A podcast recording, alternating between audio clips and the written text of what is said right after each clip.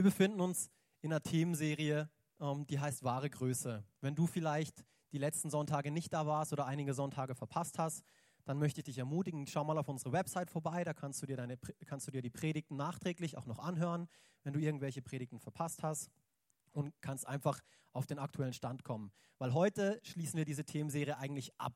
Also wenn du sagst, oh, das hört sich sehr spannend an und oh, das, ich würde gerne ein bisschen mehr wissen, wie sieht denn Gott wirklich wahre Größe, dann komm auf unsere Homepage und hör dir unsere Predigten an. Weil heute ist leider, leider, leider, aber ich glaube, die einigen, die, ähm, einige freuen sich auch, gell, weil wir, wie, wie lange haben wir sie jetzt schon? Ich glaube zwölf Mal.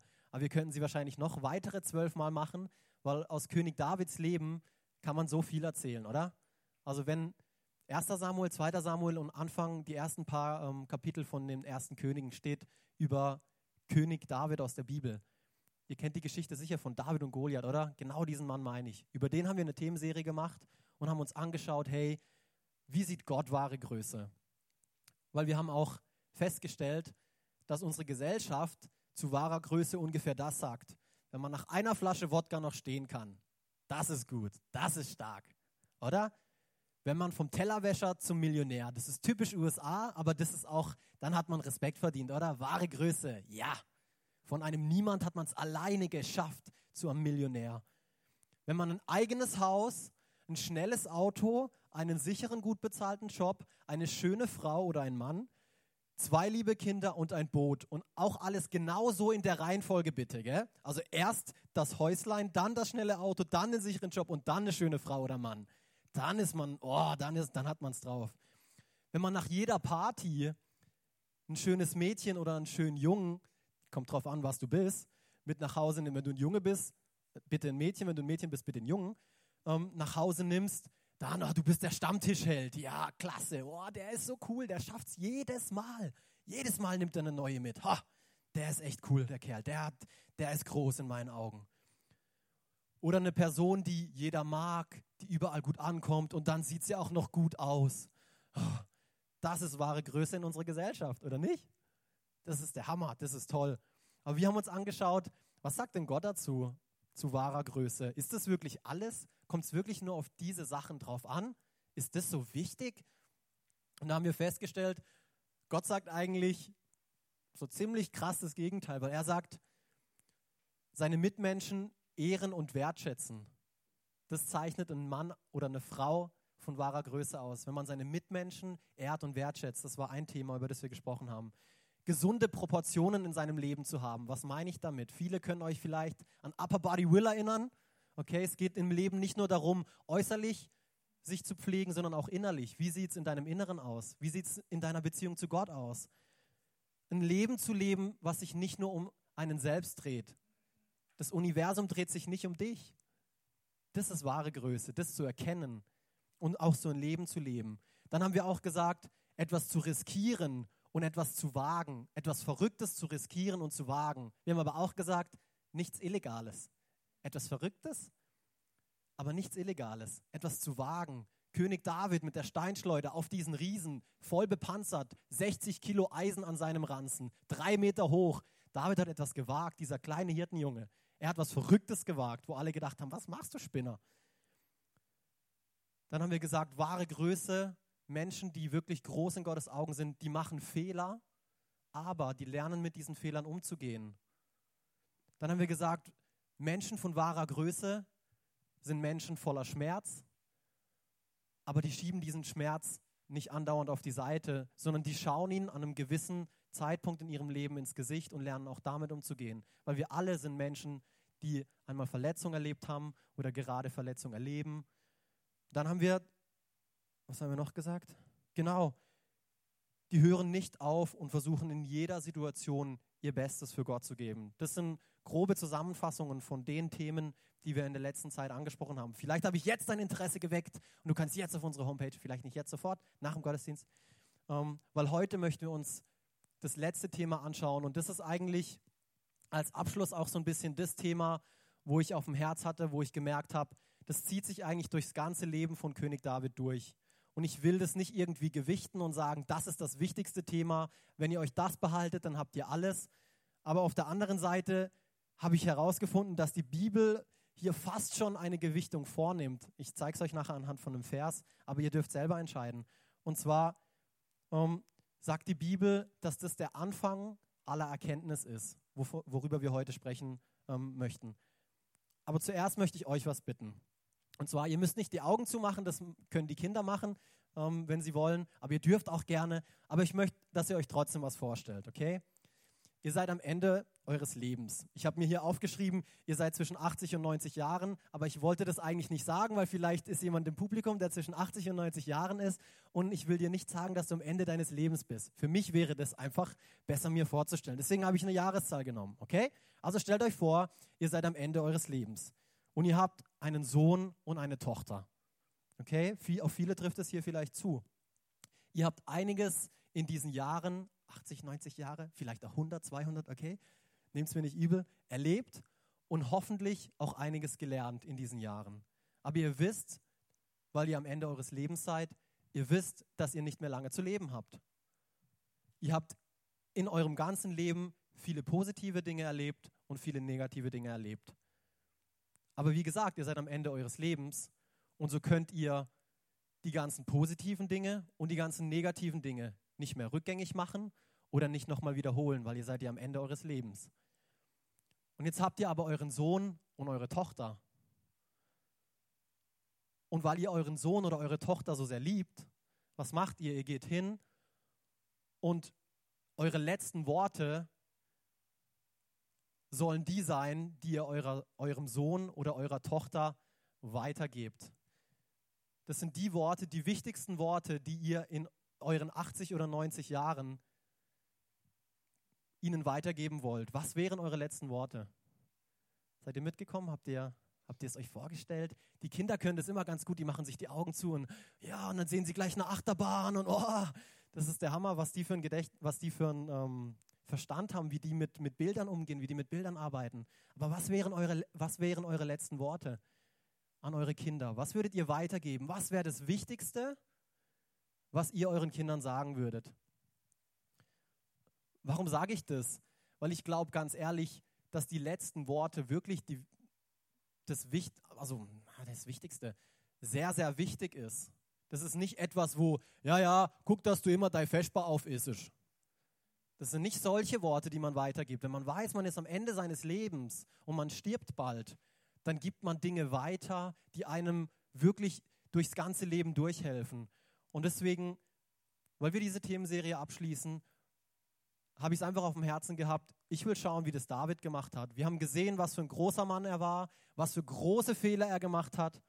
Ähm, aber ich will sehen, wie er mit all dem, mit all dieser Fülle dieses Lebens, was er an seinen Sohn weitergibt. Und dafür, ich brauche, glaube deine Hilfe, Tabea, weil ich habe ähm, keinen Klicksteil hier. Jawohl, dafür schauen wir uns an. 1. Könige 2,3. Richte dein ganzes Leben nach dem Herrn, deinem Gott aus und lebe, wie es ihm gefällt. Befolge das Gesetz Gottes, achte auf jedes Gebot, jeden Befehl und jede Weisung, die im Gesetzbuch des Moses aufgeschrieben sind. Dann wird dir alles, oh, ich liebe, ich liebe diese Wörter wie dann und aber alles, oh, diese ultimativen Wörter, was du unternimmst, gelingen. Wohin du auch gehst, egal wohin du auch gehst, der Erfolg ist dir sicher. Halleluja. Das ist doch der Hammer, oder?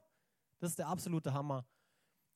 Und was ich darin einfach sehe, und das ist auch das Thema, vielleicht haben es einige vorher schon geschnallt, ähm, worüber ich heute sprechen möchte, das ist Ehrfurcht.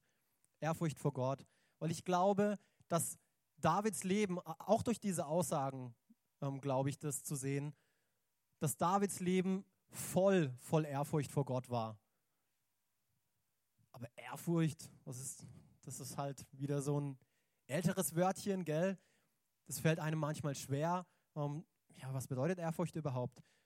Ähm, ich habe mal ein bisschen Synonyme nachgeschaut. Es bedeutet Wertschätzung, das bedeutet Anerkennung, das bedeutet Respekt. Aber was bedeutet Ehrfurcht vor Gott? Und dann habe ich auch nachgeschaut in der Bibel, Gott sei Dank. Und die Bibel gibt nämlich immer die besten Antworten. Die Scheu davor, Gottes Gesetze zu übertreten und ihn mit Sünde herauszufordern. Eigentlich ist das Ehrfurcht. Ehrfurcht vor Gott bedeutet es, die Scheu davor, Gott mit Sünde herauszufordern. Ich habe ein Zitat von, ähm, von Pastor Greg äh, Groeschel, das ist eine Gemeinde aus der USA, den höre ich öfter an. Er ist ein super toller Pastor.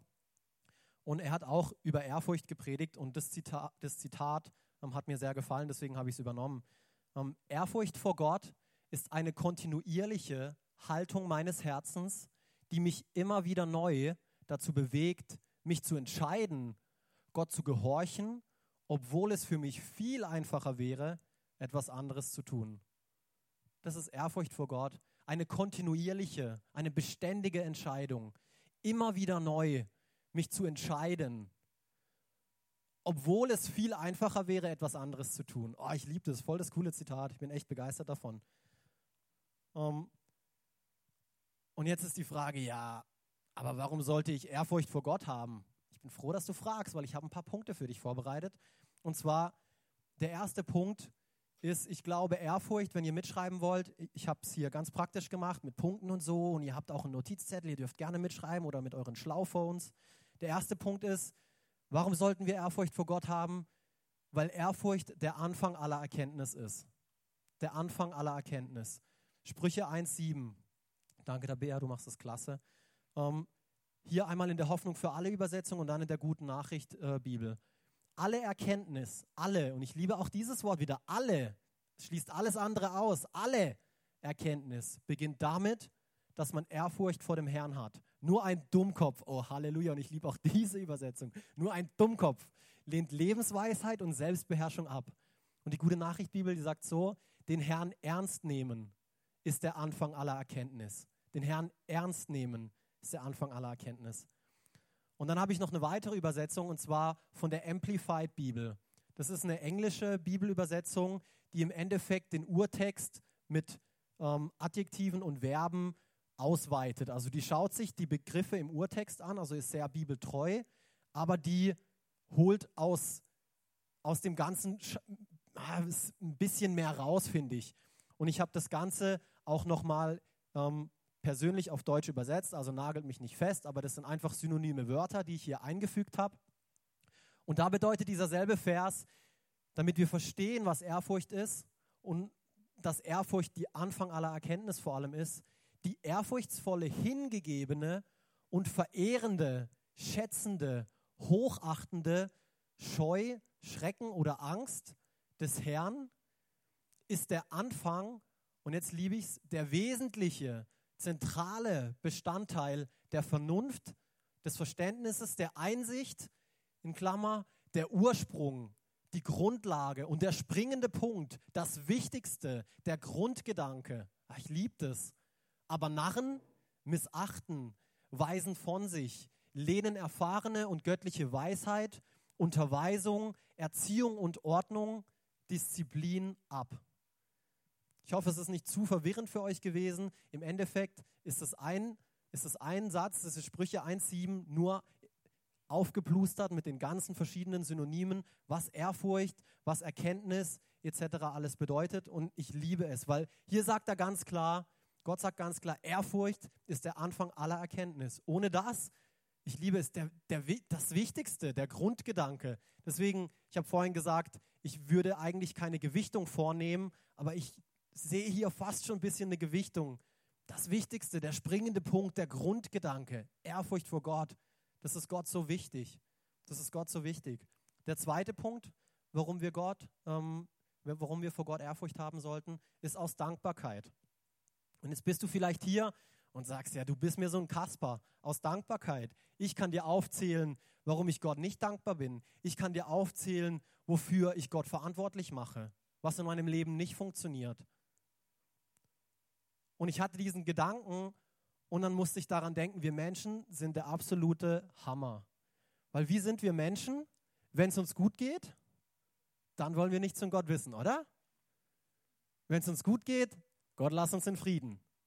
Aber wenn irgendeine Tragödie in unserem Leben passiert, wenn ein Unfall passiert, wenn eine Krankheit kommt, wenn man plötzlich krank ist, wenn man erkennt, dass man 80, 90 Jahre gelebt hat und das, was man hier auf dieser Erde aufgebaut hat, eigentlich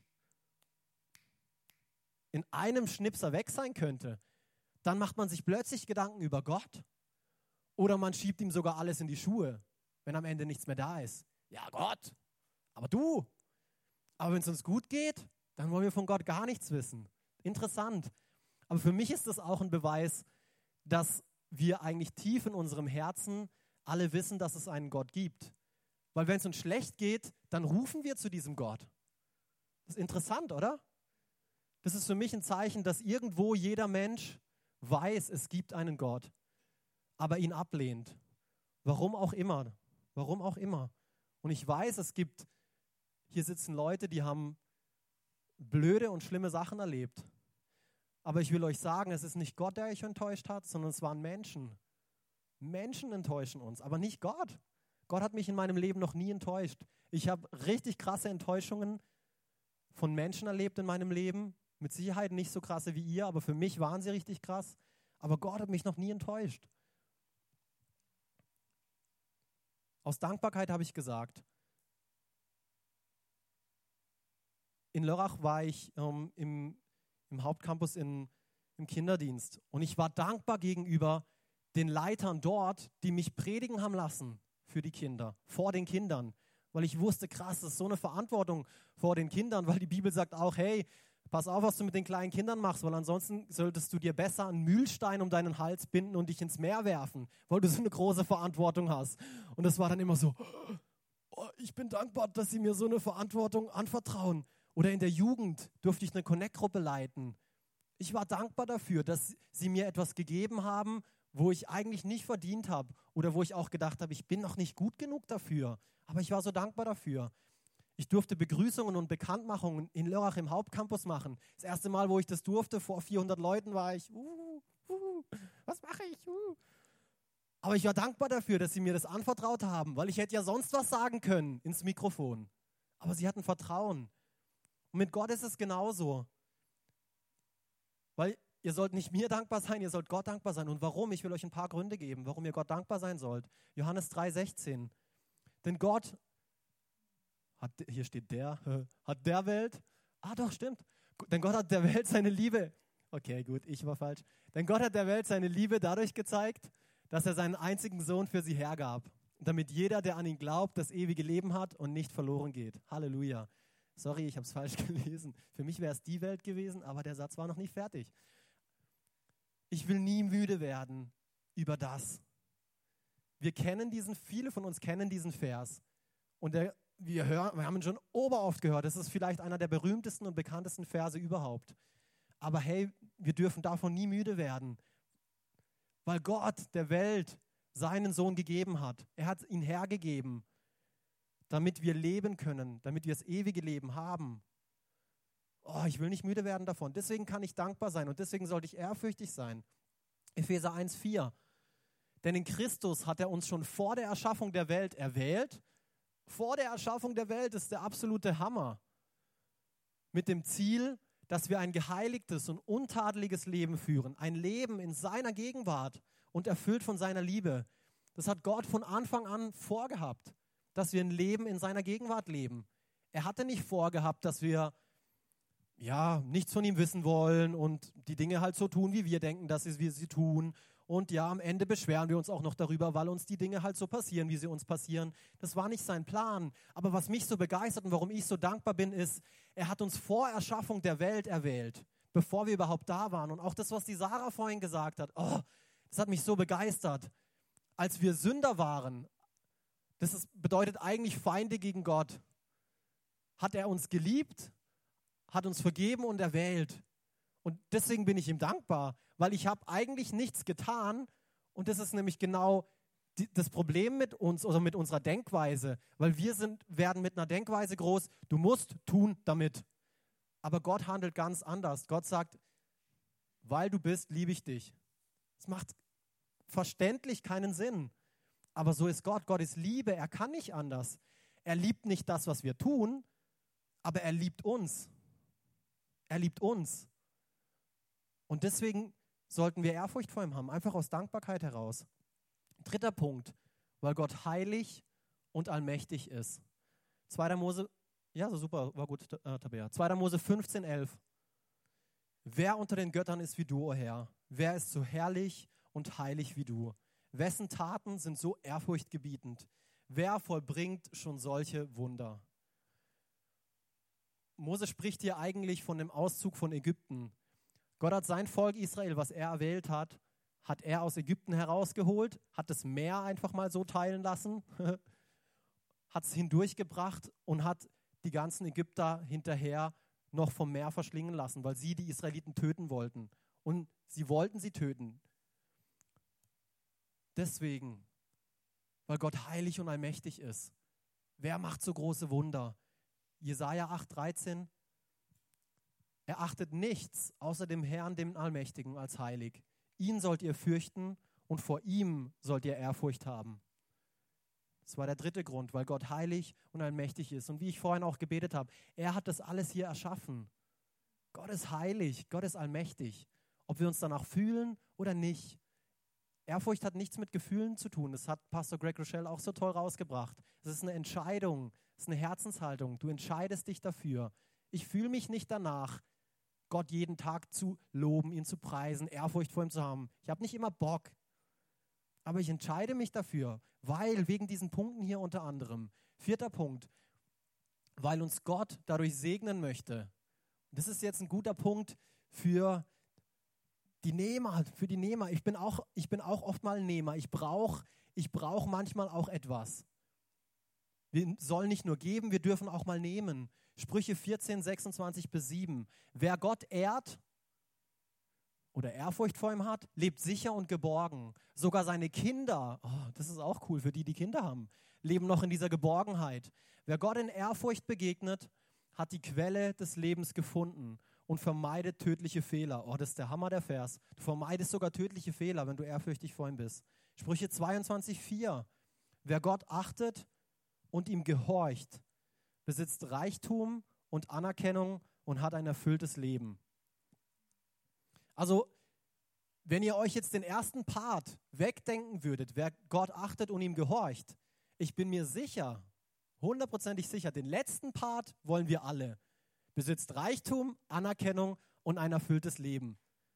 Wer von euch möchte das nicht? Gut, wir sind alle ehrlich heute Morgen.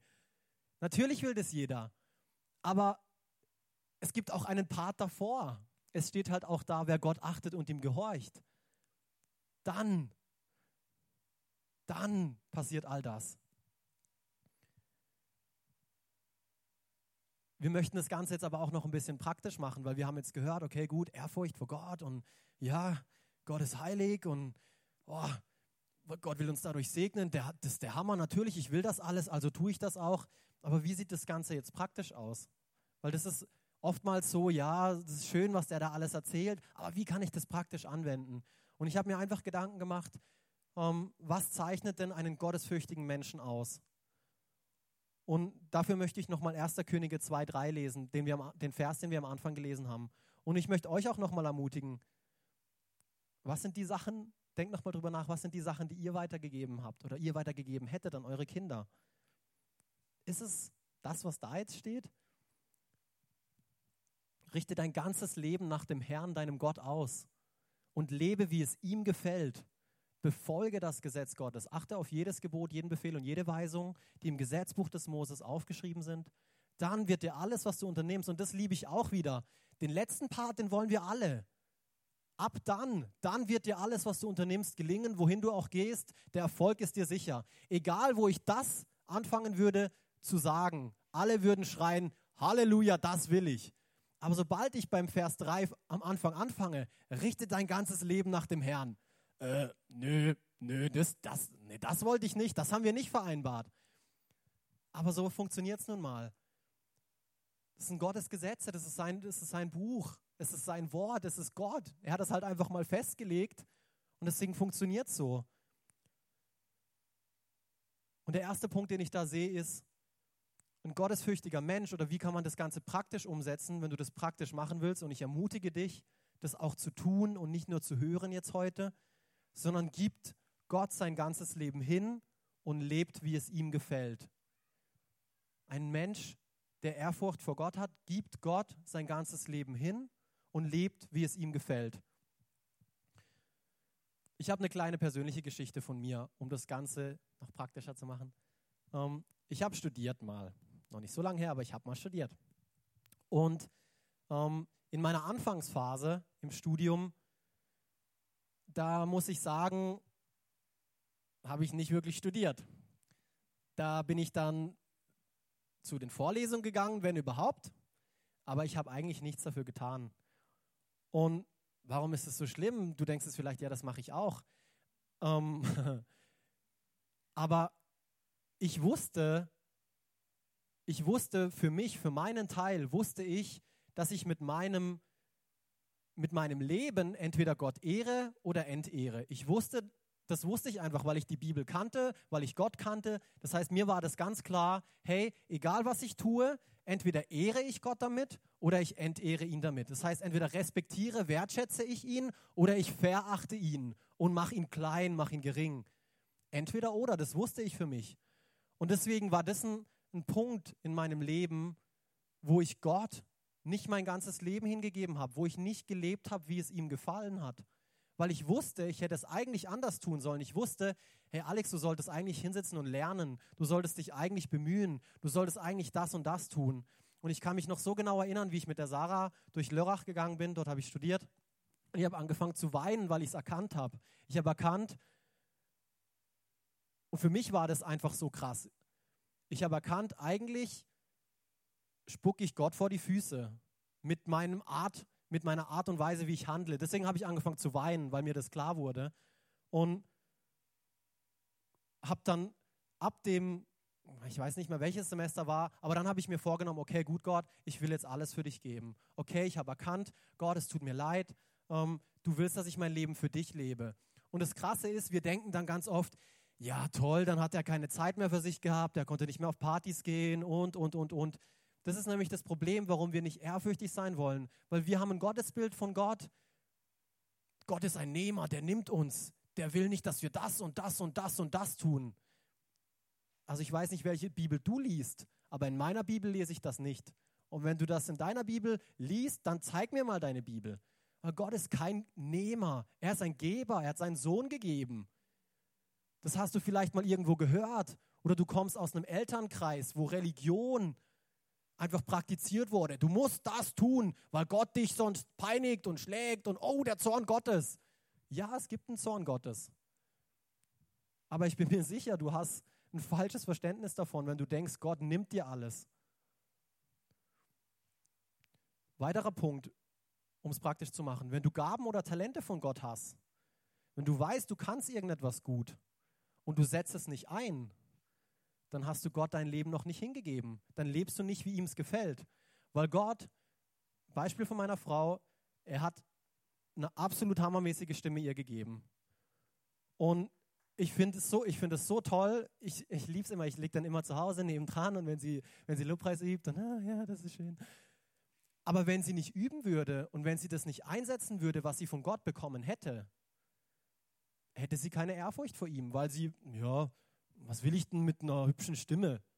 Ja, ich will Geld verdienen. Cool, ist nicht verkehrt. Aber er hat ihr nun mal eine hübsche Stimme jetzt gegeben. Irgendwann anders verdient sie vielleicht Geld. Halleluja. Ähm, aber versteht ihr, was ich meine? Sie sieht auch noch hübsch aus, genau. Jetzt könnte sie sich natürlich den Kopf kahl scheren, die Augenbrauen scheren.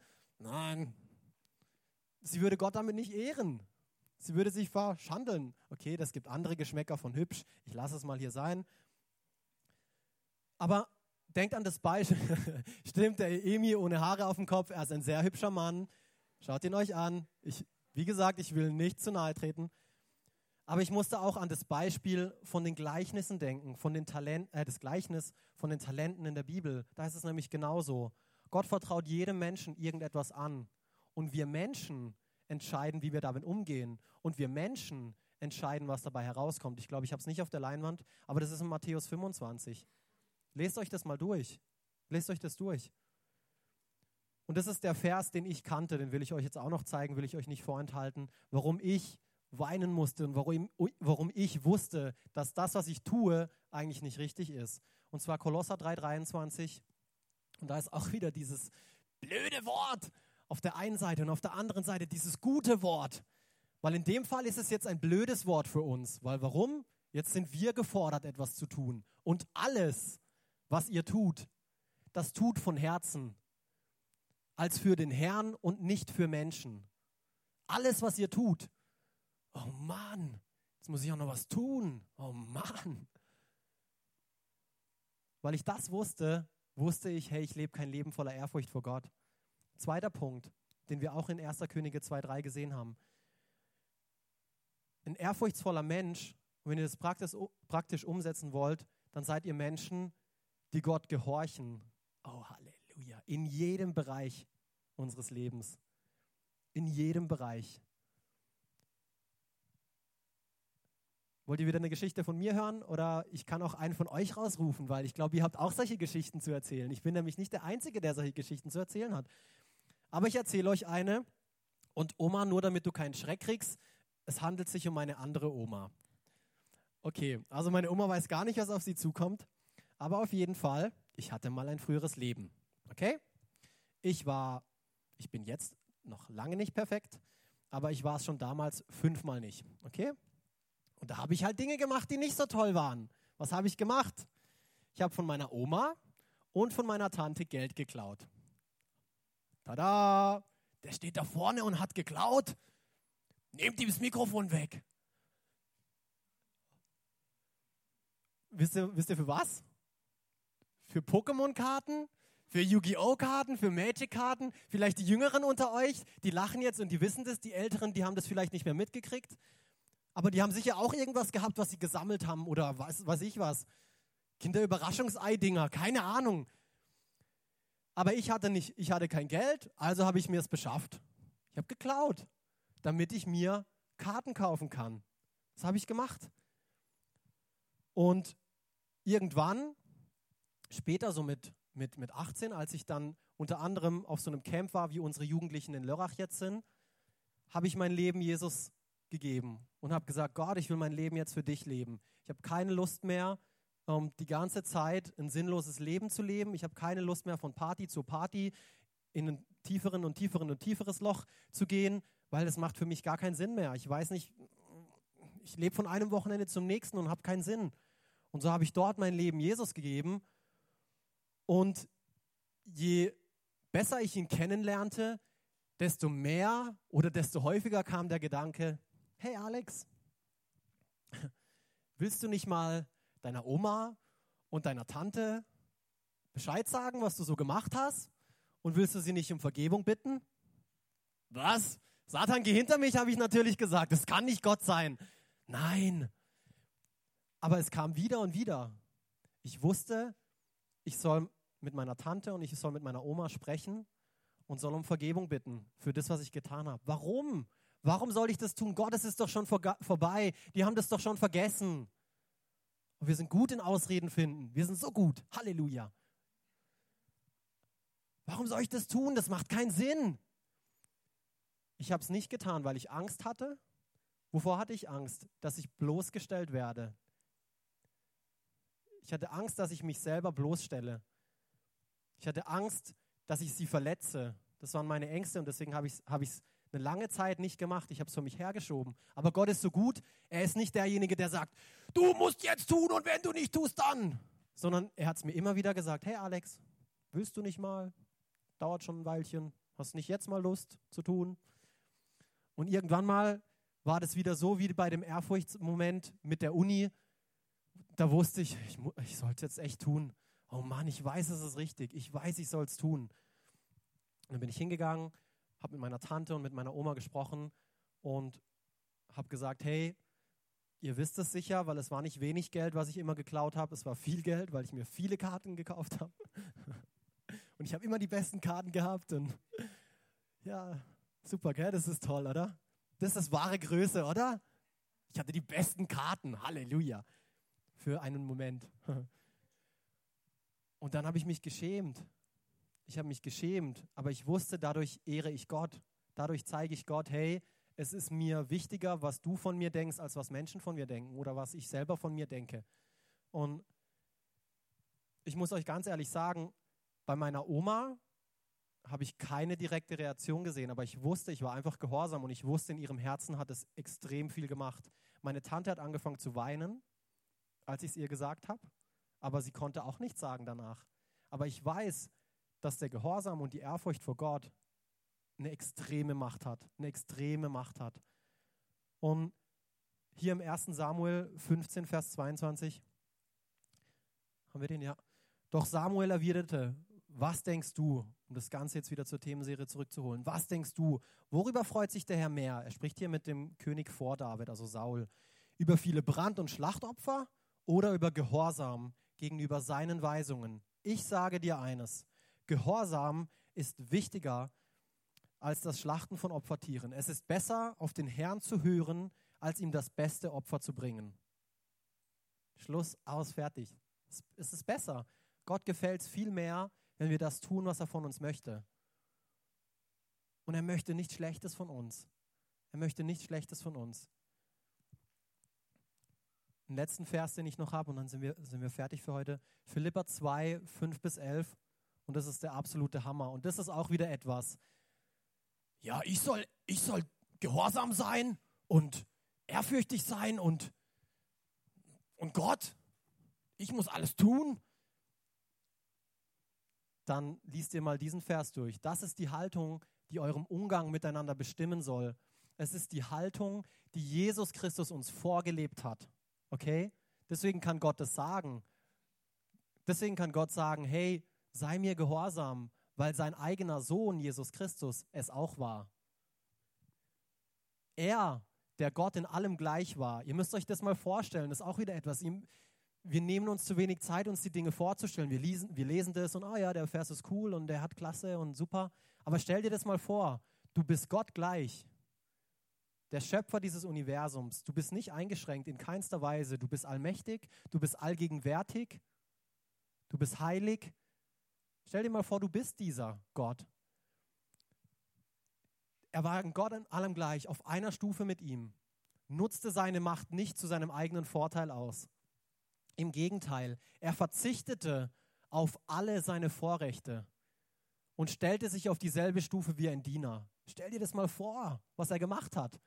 Er wurde einer von uns, ein Mensch wie andere Menschen. Wir Menschen haben keine Allmacht, wir Menschen sind nicht allgegenwärtig, wir Menschen sind nicht allwissend, auch wenn wir das wollen und manchmal glauben, aber das sind wir nicht, das ist Gott.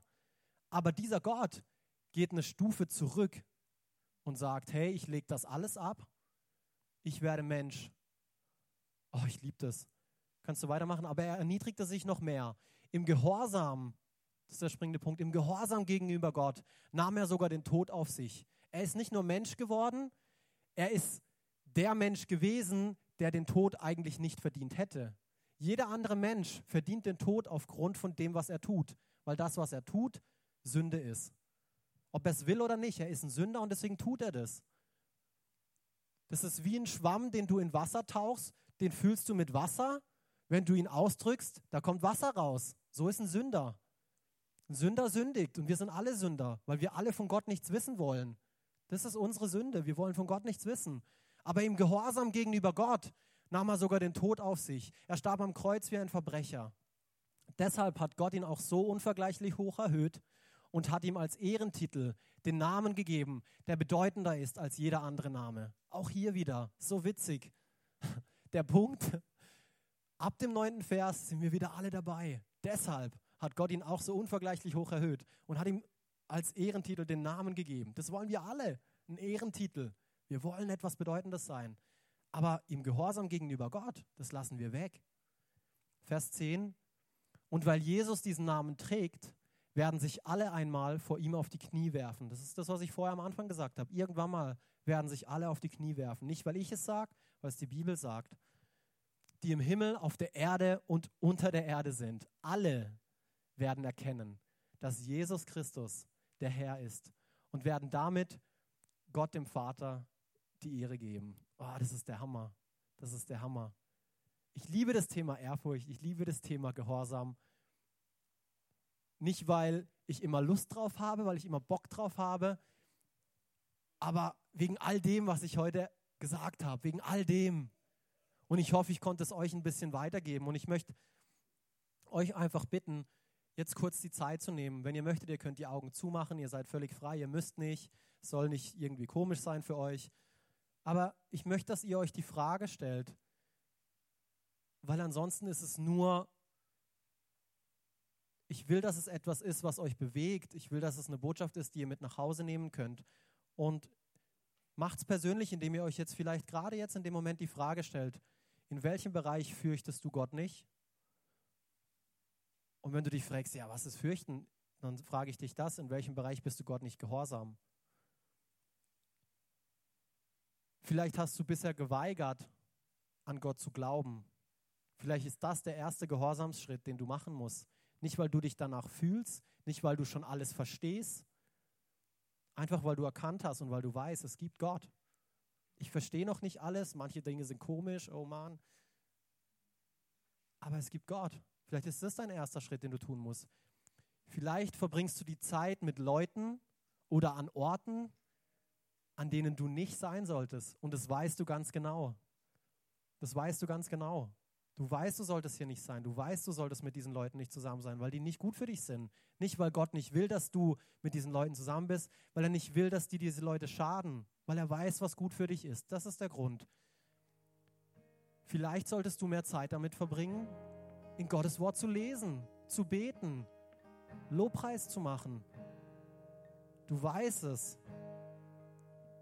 Und es ist für jeden anders. An welchem Punkt stehst du? Vielleicht solltest du etwas anfangen oder aufhören, was Gott dir schon lange gesagt hat. Und er sagt es dir wie mir wieder und wieder. Aber er sagt es dir nicht mit einem erhobenen Finger, sondern er sagt es dir in Liebe, weil Gott das Beste für dich will. Vielleicht, das ist meistens einer der schwersten Punkte, solltest du Gott auch im Bereich der Finanzen gehorsam sein. Oh, ah, jetzt höre ich nicht mehr zu. Tschüss. Ich weiß nicht, was Gott in deinem Leben gerade anspricht, aber ich weiß, er tut etwas. Er spricht etwas an in deinem Leben. Weil ich weiß, dass Gottes Wort lebendig ist, dass es mächtig ist, dass es fähig ist zu retten. Und jetzt bitte ich euch einfach mit allen Augen zu, weil es ein persönlicher Moment. Und ich möchte einfach die Frage stellen, wie sieht es mit deiner Beziehung zu Gott aus? Wie sieht es mit deiner Beziehung zu Gott aus?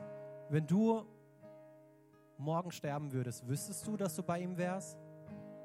Warst du irgendwann mal in deinem Leben gehorsam, hast gesagt, ja Gott, ich will mein Leben ähm, dir geben, Jesus, ich vertraue dir, dass du das Beste bist, ich glaube an dich. Wenn du diesen Schritt noch nie gemacht hast, dann möchte ich dich jetzt einladen, mit mir gemeinsam, mit uns gemeinsam diesen Schritt zu machen und eben mit allen Augen zu, ich möchte hier keinen bloßstellen, möchte ich einfach, ich zähle auf drei und wenn du gemeint bist, dann möchte ich dich bitten, einfach kurz die Hand zu heben, nur damit ich weiß, dass du gemeint bist. Dann beten wir gemeinsam. Es geht hier nicht darum, jemanden bloßzustellen, aber einfach, dass du gemeint bist. Eins, zwei, drei.